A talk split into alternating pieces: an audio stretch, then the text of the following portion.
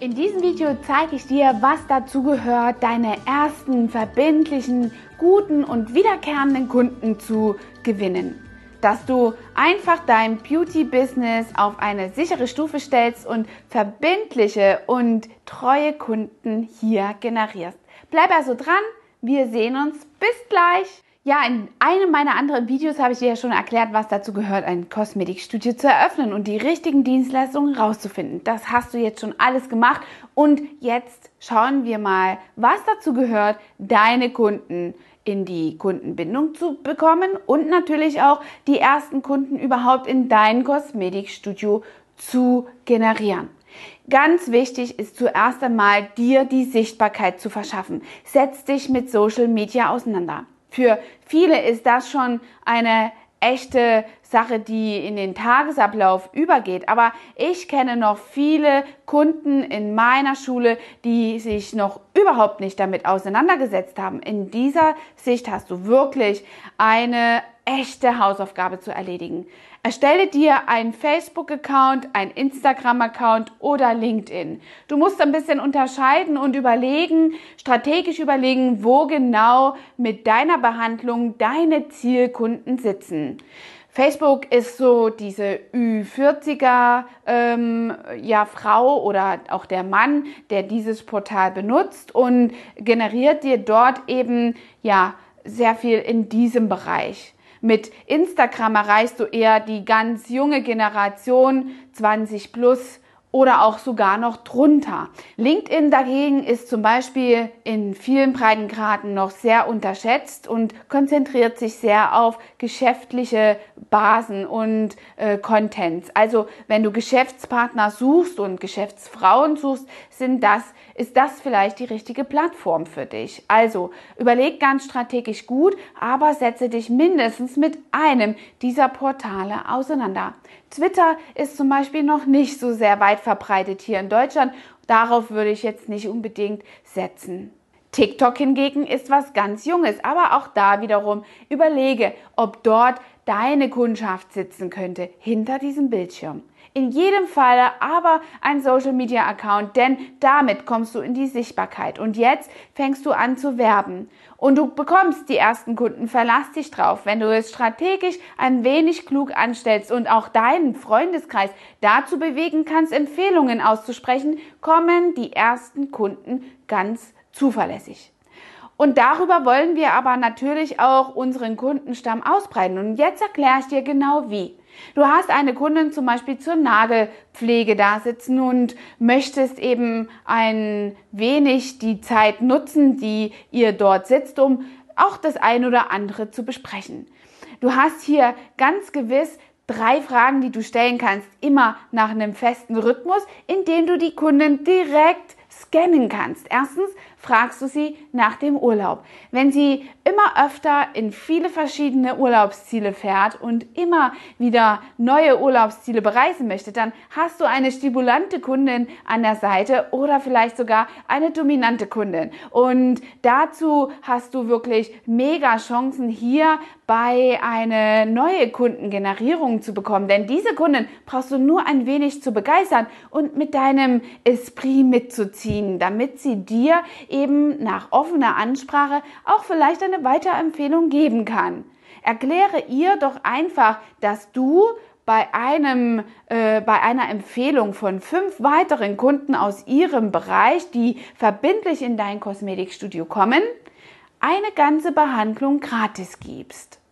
In diesem Zusammenhang ist es wirklich so ein Powerhebel, den du ansetzen kannst, denn sie wird dir in dieser Zeit schon mehr als eine Kundin schicken und mit jeder einzelnen Kundin kannst du genau dieselbe äh, Struktur verfolgen. Und bis sie fünf Kunden gebracht hat, hast du natürlich nochmal richtig gutes Wachstum hingelegt und hast das als echten Hebel genutzt. Eine weitere Frage, die du stellen könntest, ist zum Beispiel auch, wo sie arbeitet. Denn jeder bewegt sich meistens in denselben Kreisen. Und das ist so eine wichtige äh, Form des Herausfindens. Du bist ja nicht nur neugierig, vielleicht auch ein bisschen in deiner Natur als Frau, aber nutze das auf jeden Fall für dein Business aus. Äh, wenn diese Kundin eben in einem großen Team arbeitet, dann hast du völlige Chancen, dass du Ressourcen aus ihrem Netzwerk ziehst und hast natürlich dort eine Möglichkeit, ebenfalls von Empfehlungen zu profitieren. Im letzten Schritt solltest du natürlich immer als Grundlage eine ganz zufriedenstellende Arbeit und Dienstleistung von deiner Seite haben, also einen zufriedenen Kunden. Und dann fragst du aktiv danach, ob dich die Kundin bewerten kann.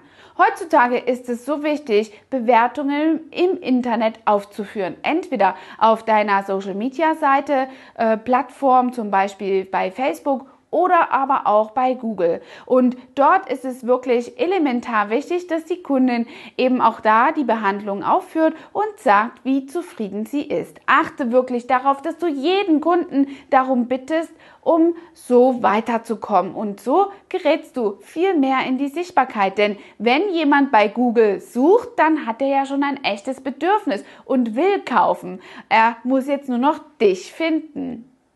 Das war jetzt ein Tool, um neue Kunden zu finden. Aber die, die du schon gefunden hast, musst du jetzt auch noch halten. Das ist oftmals die viel größere Herausforderung.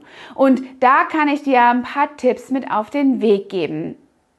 Es ist in diesem Zusammenhang so wichtig, dass du eine klare Struktur an deiner Kasse hast. Zuerst sollst du einen neuen Termin machen. Das ist schon mal verkaufte Zeit, denn du bist nicht nur ein Dienstleister, sondern du bist auch Verkäufer über Zeit und möglicherweise auch Produkte, was mich quasi schon zum nächsten Punkt bringt. Wenn du Produkte in deinem Laden hast, dann hast du eine ganz große Chance, hier die Produkte nochmal wirklich als Bindungstool zu nehmen und deiner Kundin zu zeigen, dass sie nicht in die nächste Drogerie in die Großstadt laufen muss, sondern sich eventuell auch bei dir im Laden austoben darf.